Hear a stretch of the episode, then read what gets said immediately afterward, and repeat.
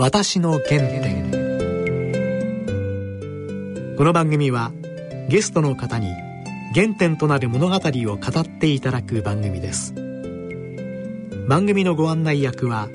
東海大学教授の楊千栄さんと放送作家の梅原由香さんです。はい皆さんご機嫌いかがでしょうか？楊千栄です。梅原由香です。今回のゲストは私の友人でもいらっしゃいますがエコノミストでまた公益財団法人東京財団政策研究所の出席研究員を務めていらっしゃるカリュウさん中国でクーロンさんです。カリュウさんあの木片に可能の「可」と書いて「はい」で竜は流星の竜そうですね、はい、中国経済に対して大変鋭く分析してらっしゃるんですよそれでは私の原点進めてまいります。私の原点。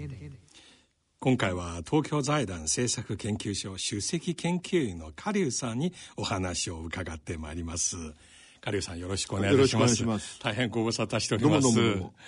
いやこの番組でいつも日本人のゲストの方でいろいろこと聞きますが、はい、たまにこういう私と同じ中国出身のゲストの方いらっしゃると嬉しいですね。ええ、光栄でございます。あの、私の原点ということで、はいはい、まずゲストの方の、お生まれとか青少年時代でいろいろ聞きますが、はい、母さんは中国のどちらですか？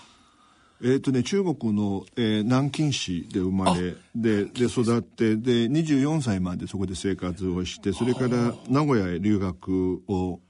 したんです、はい、日本語は中国で勉強？南京であの習ったんですけれども、はい、南京の外国語大学。ではないんですけれどもというのは僕もともと英語をあの、習ってましてですね僕も今も NHK の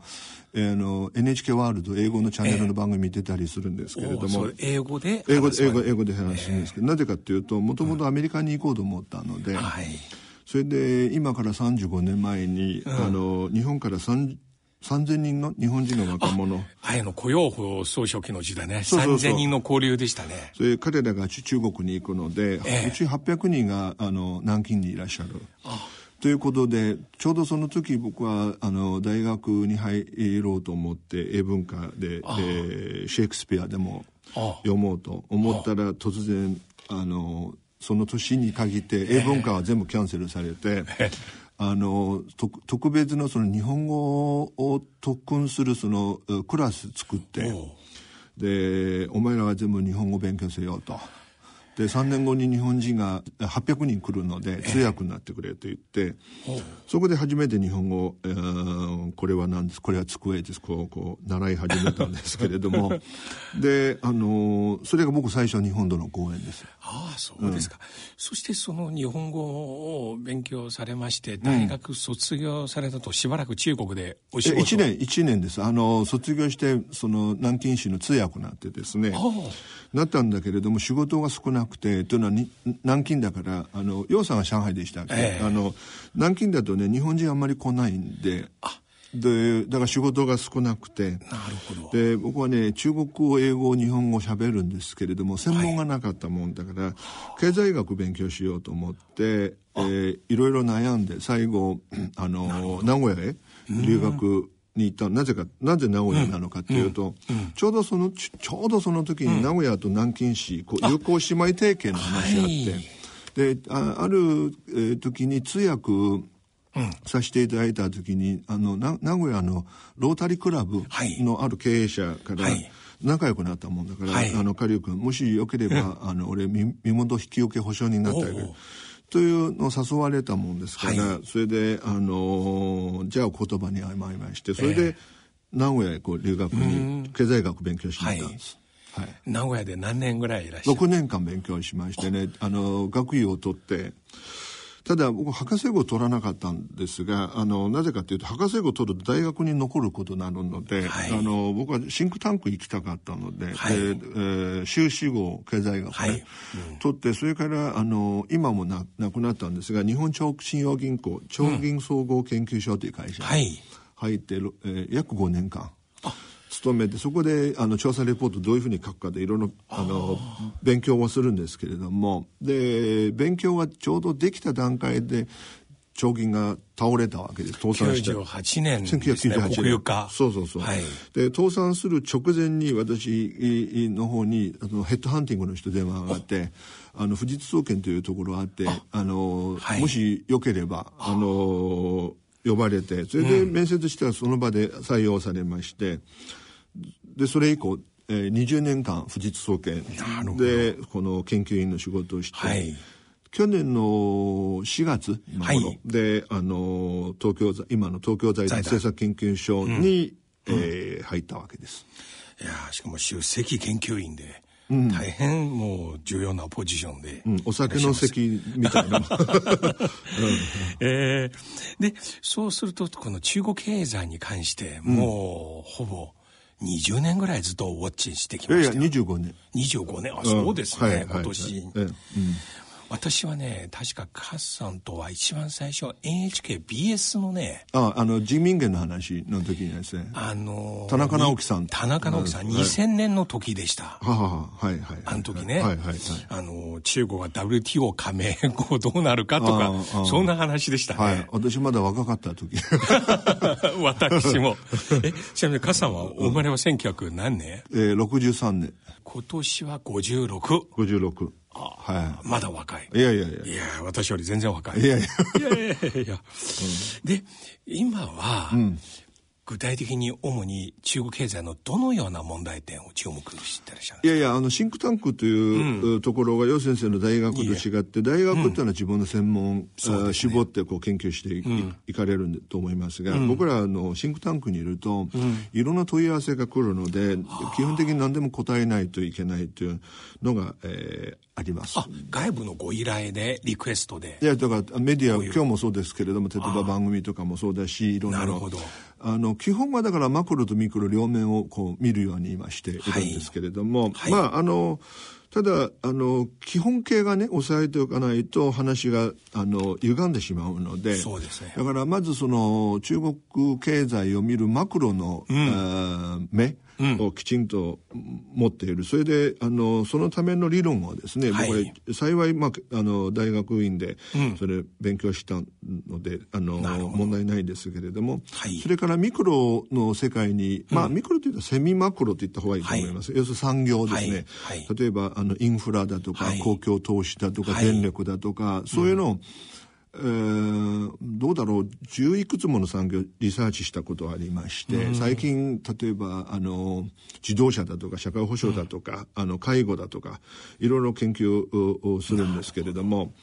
まあこういうような研究でだからマクロとセミマクロ両面でいろいろ見ているのではいはい、でそれがあの社会のそのニーズに応えていくというような感じです。なるほど私の原点。この番組のリスナーの皆さんは、うん、中国経済の最近の動向にかなり関心を持ってらっしゃいまして、うん、例えばちょうどね今最近行われた一帯一路フォーラム、はい、また日本政府も少し方針転換されたようでうん、でこれについて母さんどう思いますか？一帯一路のビジョンは。中国が少し調整されたんですか？いわゆる透明性とかも求められてる中。あのこの短い番組どこまで話せるか、はい、分かりませんが、うん、私自身はですねこの一対一路のこの構想がねもともとどこから来たかもう楊先生だからご存知の通りあのシルクロードなんですね、はい、昔の。はい、ででそれが今のシルクロードが一対一路という構想なんですね。で古代のシルクロードとあの今の一帯一路と比較した時に一つ大きな違いがあって、うんうん、古代のシルクロードを調べていただければ分かる通りペルシャ湾の商人がですね、うん、あの長安今西安目指してこう行くんですけれども、ただ当時の文献をいくら調べてもですね、唐の王朝が、あの、ペルシャ湾まで道路を作った記録はないんです。インフラ投資したことが全くないんで、で、ペルシャ湾の商人が自ら、あの、ラクダを乗って、テキテキテキテキこう長安目指すんですけれども、あの当時海のシルクロードの発想がないんだけれどもでもあの日本から遣唐使、うん、あの中国に行くわけですから、うん、ある種、あの海のシルクロードに似ている部分があってで、はい、このペルシャ湾の商人も日本人の遣唐使もえー、何しにその長安に行ったのかっていうと、うん、あの今と違って当時が文化なんですよね。なるほど。あの漢文漢詩、ね、あの絹というシルクの、うん、中国の特産品手に入れたいと、うん、いろんな文化勉強しに行きたい。うん、で今の一帯一路の一番欠如している部分っていうのは、要はあのハードウェア港湾とか港だとか鉄道だとか、はい、このハードの部分いっぱい作るんですけれども、うん、えー、ソフトソフトパワーとなる文化のところの議論が全くなされていない、ね、とここは一番私は問題だと思います。なぜかっていうとお金のある時は、うん、あの貧しい国に寄ってくるんだけれどもお金なくなったらみんないなくなるんで、はい、最も人間を引きつける力持ってるのが文明の力だと僕は思うので、うん、だからあの今回一帯一路の議論がですね北京でサミ2回目のサミットやられているんですけれども、うん、やられてきたんですけれどもでその中でもほとんどこの文化の議論がなされていない、うん、ということを考えた場合まず1点目このソフトパワーをどう強化するか、はい、2番目は多分今のご質問の真意としては、要はこの一帯一路のこの構想がですね、うまくいくかどうなのか、日本が、ね、あの途中で姿勢を変えて中国に協力すると、うん、第三国でね。うんあの結論から言うとあの中国の経済がねずっと二桁成長していけばあの何とかしてこの一帯一路サポートできるかもしれませんが、徐々に徐々に経済が減速してきているので、あの中国一国であれだけ巨大な構想を実現するのが僕相当難しいと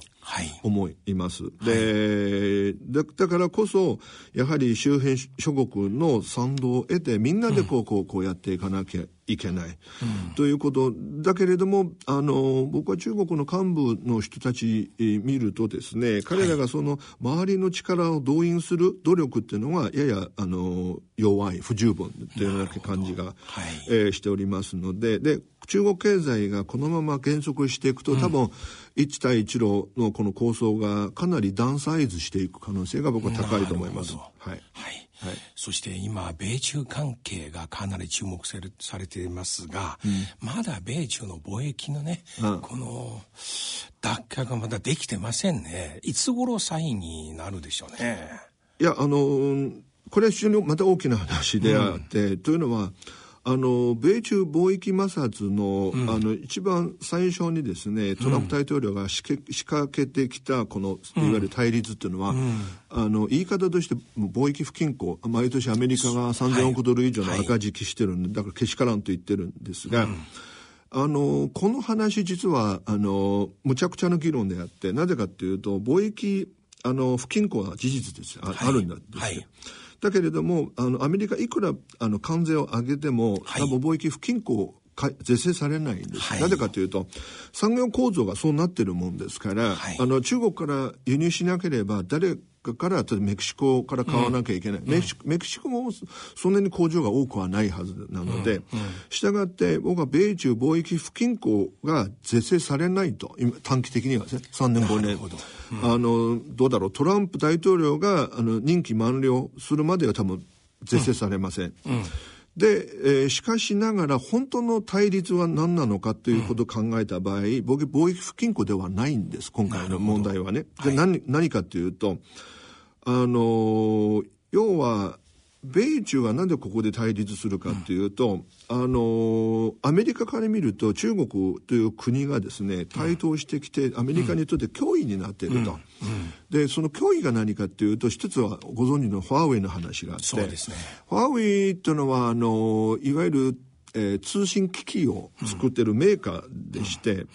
で彼らが、えー、やろうとしてるのがいわゆる 5G といって、はい、第5世代目のはい、あの通信、はい、えー、ネットワーク、はい、でこれが一体どういうものかというと僕はあの前の会社富士通だったので、うん、エンジニアに聞いたら、うん、今の 4G っていう、えー、ネットワークはですねあの高速道路に例えれば、うん、片道1車線の道路。で 5G になると片道100車線になるので。はあものすごく速くなる、はい、でじゃあまず言って、うん、ただあの 5G のあの役割っていうのはあくまでも情報を集めてくる、あの役割なので集めてきた情報を置いとくと何の意味もないので,、ね。えー、次にもう一つの技術が重要なので、ほとんど日本のマスコミは報道していないんですが、あの集めてきた情報今何を使って処理しているかというと、スーパーコンピュータースパコン、はいえー、2018年世界のスパコンの中で最も演算速度速いのは1位と2位アメリカ、うん、3位4位は中国、うん、えー、日本はね私の前の富士通と、うん。理理研という会社が、はい、えー、組織が一緒に開発した K という、あの、はい、スパコンがあって、昔はナンバーワン取ったことあるけど今あのトップ5に入ってないんです。ということなので、で、次のコンピュこのコンピューターがもうそろそろ終わりになるんですが、うん、で次のコンピューターってどういう量子コンピューターというものなんですが、はいはいこれエンジニアに聞くと、今世界の主要国の中で開発している量子コンピューター最も早いのが中国だそうです。なるほど。で、中国開発している量子コンピューター、一番完成形に近い。で、うん、これはね、5G の技術も完成しつつあるので、この2つハイブリッドした時に、今の暗号システムもし変えなければ、ペンタゴンのあのセキュリティコードがですね、パスワード解読されます。だからアメリカはね、怖いです。うん。それに対する主導権争いですね。そうそうそう。はい、なるほど。はい。で、それはもう、じゃあ、最近トランプ大統領、ようやくこれについて発言しましたね。絶対これは中国にね、うん、負けちゃいけないとか。あの、だから今申し上げたのが、いわゆる技術の覇権争いで、うん、もう一つ、えー、のポイントが、要は、あの、ワシントンに行くと、うん、僕は時々ワシントンに行って、シンクタンクの皆さんと議論しているんですが、ワシントンに行くと、あの、アメリカのですね、あの、研究者の一部が、うん、特に左派の人たちがですね、うん、議会にいつもこういう話しているんです。中国みたいに大国はね、経済発展すれば徐々に民主化する。経済発展しなければますます独裁化していく。だから、あの、アメリカがですね、今まで本当にえー、心から多分中国に経済協力した。そうですね。そういうシーンはあったね。一番協力したのは多分2001年のあの WTO 加盟ご存知の、はい。で、なぜ協力したかっていうと、いや、早く民主化してほしい、うん。だけれども気がついたら、民主化するどころか、ちょっと、ますます、ああの、独裁化してるんじゃないかと言って、はい、これも実は米中貿易戦争、米中対立の一つの、もう一つの背景。そうですね。すね。うん、このペンス副大統領の昨年のスピーチはほとんどそれに対する内容でしたね。だから、キシンジャーが代表する左派と、ペンスが代表する右派。はいはい、今あのキシンジャーがほとんど発言権がなくなって、はい、であのペンスがもう全面的に、はい、あの中国と戦ってしかも中国にとって非常に残念なことに共和党も民主党もこの件に関して同じですね。同じですね。はい当面これはちょっと解決しません、ね、しないんです。あだから、えー、あの、今のご質問に対する答えなんですけれども、えー、貿易戦争がですね、やや下火になっていっても、多分対立がね、続く。長期化します。なるほどね。うん、こんな中、今、今年6月、大阪で G20 ありますね、はいはい、なんか一部の日本のメディアに出てらっしゃるゲストの方は、日本が米中の間で仲介役を務めることできると。うん、どうですか？日本はこのポジションあありますかね？あの中このこの人たちのうん、あのコメント僕論評するに値しないのでコメントしませんが、あの仲介と言った時の意味が何かというと、うん、A さんと B さんがですね、うん、話は全くできてない、うん、で、それで C さんが来て俺仲介してあげる。それはわかるんだけど、今米中会話してるのなんでこの C さんが出てくるか僕はわからないけどだから日本がねあの多分出番がない。私もそう思います。と思います。で、えー、で、それよりも、仲介というよりも、日本の立場がですね、もうちょっと戦略的に考える必要があって、というのは、はいあの政治的外交的にはアメリカが日本の同盟国ですから、うん、あの外交安全保障、うん、経済は中国に依存している、うん、このサンドイッチ状態で板挟みされている日本がですね、アメリカとの距離をどう取るのか中国との距離をどう取るのか、そこはですね戦略的に考えないでこの安易にこれ仲介役みたいな、あの小学生みたいな議論してると、まあ、日本はまたあの孤立しちゃう可能性が僕高いと思いますね。そうですね。この間、麻生副首相ワシントンにいらっしゃいまして、うん、アメリカ側の政府関係者とお会いすることでさえできなかった、うん、で向こうは、米中貿易交渉で忙しいとおっしゃいました、うん。うん、これは実態だと思いますね今。うん、あの、ですから、繰り返しになるけれど、結局中身問われるんですよ。中身がなければ、ええ、ななんでこの人に会わなきゃいけないんだ？みんな忙しいので。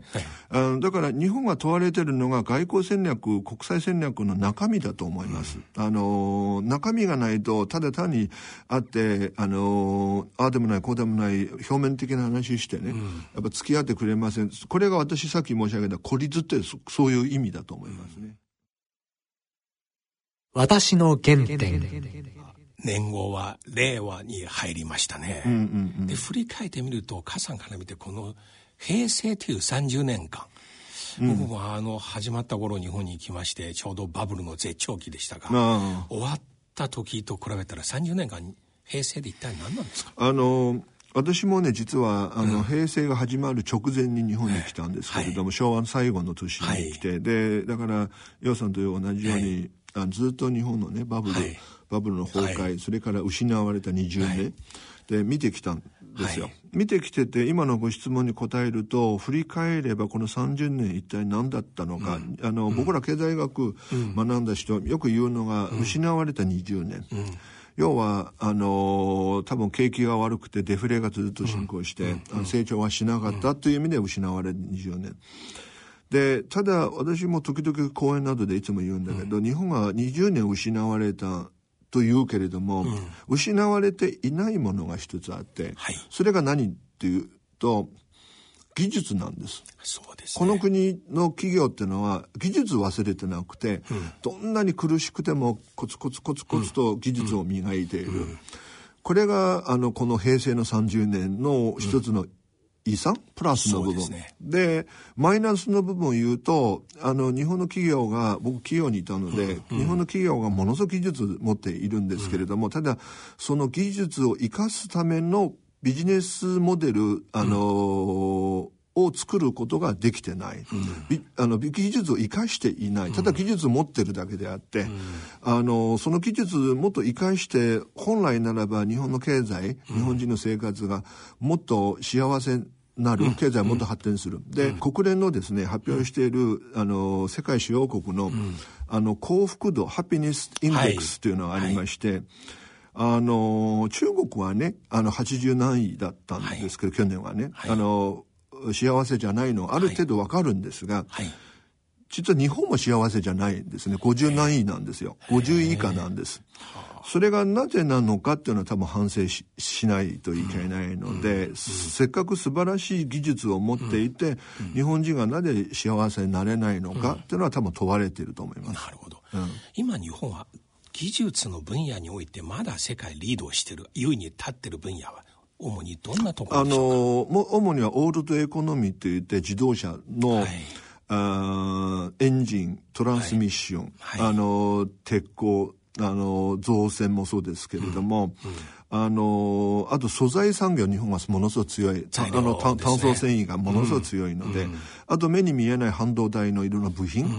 えー、こういうのものすごく、要するに我々、その、うん、えー、研究者から見ると、はい、あの、はいサプライチェーン、あるいはバリューチェーンから見ると、川上の B2C の最も B に、B の方にですね、川上の方の技術は日本はものすごく強い。で、中国の強みがですね、アリババに代表されるように、うん、C に近い、あの、プロモーション、セールスの方のビジネスモデルがこれ強いんですよ。なるほど。で、だから日本はね、すごい技術を持ってるんだけれども、これ生かされてないので、売り上げにはね、つながらないというのは、日本の、あの、弱いところです。なるほど。うん。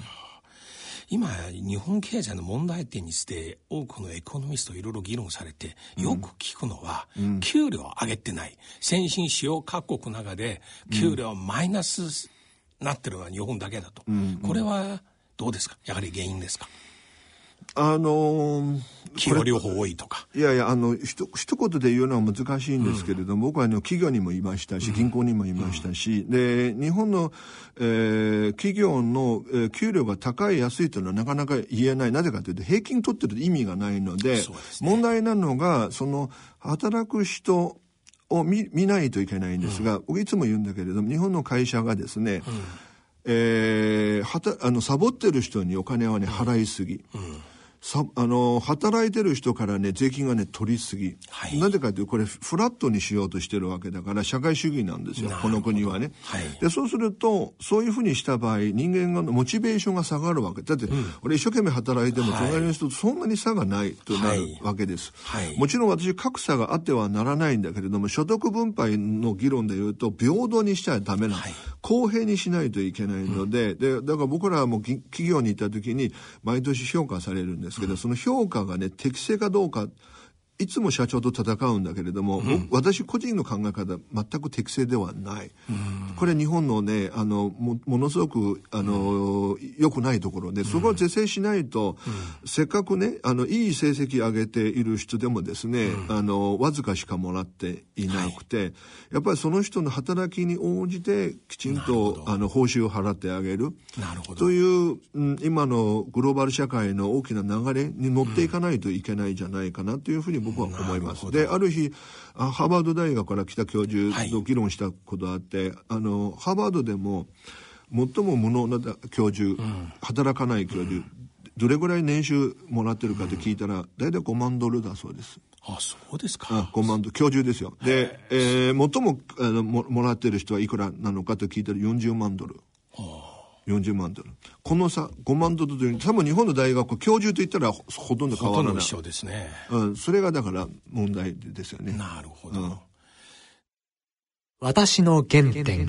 で、また今、最後、中国経済に対して、ご存知のように、まあ、この国必ず何人かのエコノミスト、まあ、大体半年ごとに中国間もなく崩壊という本を出しますよね。で、またこの頃は、うん、中国政府のこの積極的な金融政策、再び融資緩和というか、になったに対して、いや、これは大変だという話になります。実際どうなりますか？僕は中国経済崩壊しないと見ております。はい。はい、あのただ問題が非常に多い。うんえー、今、金融政策の話をおっしゃったんですけれども、うん、あのただ、今の中国経済は構造的な問題がありすぎて、うん、あの金融政策の薬を飲ませていてもですね、あの、正常化、多分なかなかしないんです。あの、詳しいことを言う時間ないかもしれません。簡単に言うと、例えば、あの今景気がですねあまりよ良くない、はい、でそもそもの問題が景気は減速しているんだけれども、マクロ統計から確認できないんです。例えば去年の GDP の伸び率6.6%と発表されたんだけれども、うん、これが本当に6.6%成長していたら緩和する必要は全くない。世界一番あの高成長している国ですから。そうですね。おそらく実態は 6%, 6超えてないから、慌てて、えー、緩和しないといけない。はいはいだけれども、あの金融緩和すると今の中国にとって一つ心配なことは、うん、バブルがさらに膨らんでしまう。あの不動産。これ、りょうさんご存知の、はい、だから不動産バブルもっと膨らんでしまうと、最後クラッシュした時に、うん、あの経済ハードランディングするんですよね。うんえー、ですから、あの、本当ならば、バブル膨らんでる状態は、引き締めしなきゃいけないので、うん。はい、緩和するじゃなくて、金利を上げる必要ある。でも、えー、片方が今、失業率が上がっている。ね、これだけど、失業率上がるていると言っても、統計上確認取れません。だから、わずか 3%, 3ちょっとぐらいの失業率。うん、だけれども、あの、中国の失業率には、あの、農民工、はい、出稼ぎの農民の人たちの、その失業者がですね、含まれないので、うん、えー、なお、えー、今、えー、5月なので、あの、これから、えー、1ヶ月半ぐらいすると、700万人ぐらいの大学生が卒業するので、はい。はい、今年の中国、日本語で言うと、就職の氷河期、はい、だから非常に就職は難しい状況なので、そしてここでね、当然緩和した方がいい。でも不動産バブルを考えた時に、あの、引き締めした方がいいと、こう、右往左往、右往左往、こう、こう、ど、どうすればいいのかっていうのは、多分中央銀行は相当悩みながら、結局のところ緩和といっても金利を上げていないんです。下げてもいないんです。何をしたかというと、預金準備率を、あの、下げただけであって、預金準備率が金利と違って、あの、あの、中央銀行に預けなきゃいけない、法定の準備金を少し、まあ、下げるから、はい、その残、はい、その、えー、その分の現金がですね、はい、あの、銀行に残るので、うん、で、問題はこの銀行たちがですね、企業に貸すかどうかっていうのは、彼らが貸さないので、貸したら、えー、その回収できない可能性が高いので、ですから結局この金融緩和がですね、企業を助けていない。だけど、銀行のバランス指導によ、あの、現金がですね、少し増えたので、一部の金融機関がそれを、えー、株式市場の方で投資してで、だからああの表面上株価が少し上がってると。3200。で、これがある意味では中央銀行が、あの株式市場を助けていると。でで日銀でも実はあの似たようなですね、ですですよね、はい、ですからあの中央銀行が株を購入するっていうのは僕は、えー、基本的にあまり良くないでで、ね、ですからあの、僕は今の中国の金融政策に関しては、あの、あまり機能しなくて、むしろ構造転換をきちんとやらなきゃいけない。なるほど。うん。いや、もう私ね、いつも傘の話聞きまして、あの、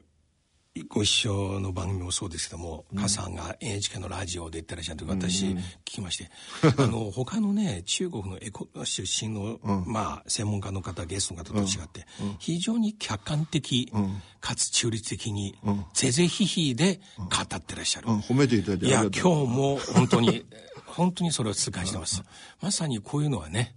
あの出身と関係なく、経済の問題として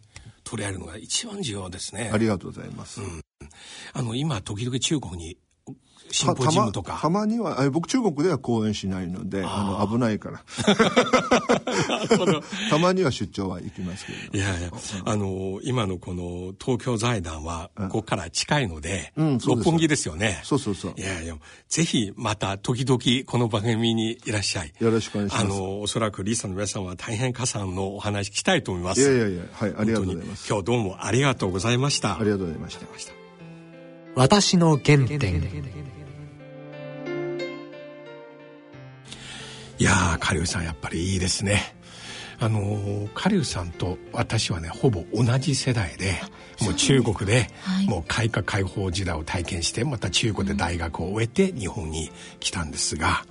で、彼はそもそものご専門経済ではないんですけども、この前の吉崎さんと一緒ですね。しかしその後、やはりここ20年の中国経済の変化にずっとウォッチンしながら、私彼の良さはまさにねあの中国出身だから中国びいきではなく、はい、客観的に中国経済の問題点。一方では日本国内の中国崩壊論とも違う視点で